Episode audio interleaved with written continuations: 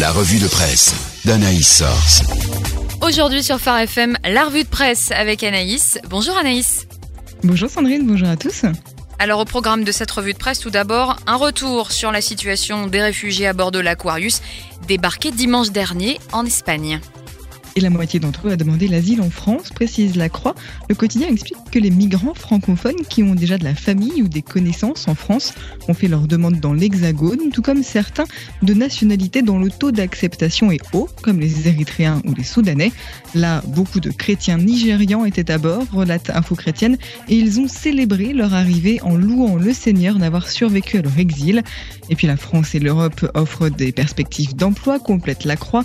Si un nombre croissant de chrétiens estime qu'il faut opérer le tri entre réfugiés véritables, minoritaires, et migrants cherchant une vie meilleure d'après la vie en Suisse, la fédération protestante a augmenté son soutien à l'asile de 70 000 francs, titre évangélique.info, passant de 350 000 francs à 420 000 francs, détail Protest Info.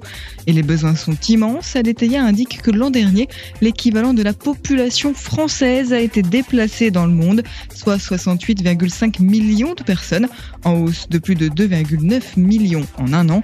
Aux États-Unis, depuis avril, 2000 enfants ont été isolés de leurs parents sans papier, notre réforme qui ajoute que les chrétiens sont divisés sur le sort des enfants migrants.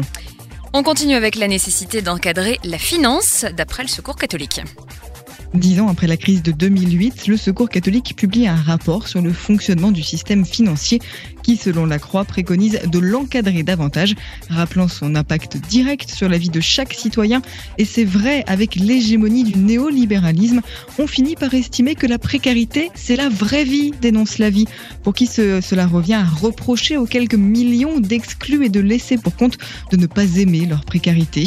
Le discours est le même dans la longue interview de Laurent Berger, secrétaire général de la CFDT proposée dans Réforme. Il faut que chacun puisse accéder à un emploi, ce qui est loin d'être le cas aujourd'hui.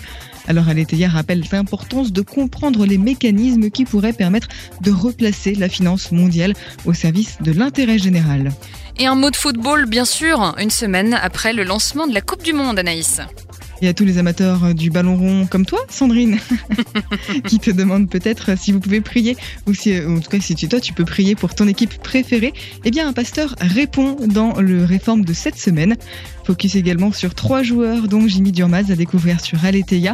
Un des habituels visages de la Ligue 1 dispute avec la Suède sa première Coupe du Monde. Ce fils de chrétien d'Orient immigré fait partie de ces joueurs qui évoquent sans détour leur religion, tout comme le Belge Romelu Lukaku, qui, d'après évangélique.info, rend gloire à Dieu après chaque but et lit la Bible plusieurs fois par jour. On finit avec Cristiano Ronaldo qui aurait pu ne jamais jouer car sa mère voulait l'avorter, relate Info Chrétienne, oh. mais Dieu a dit non. Tous deux s'amusent du contraste entre les doutes de la maman et la destinée du bébé aujourd'hui et on comprend pourquoi. Pour conclure, je reprendrai la formule de l'agence de presse Protestinter. Plutôt que de critiquer ces parallèles, nous ferions mieux de nous y appuyer en touchant les populations éloignées de l'Église, là où persistent des points de contact. Merci beaucoup Anaïs. Avec plaisir.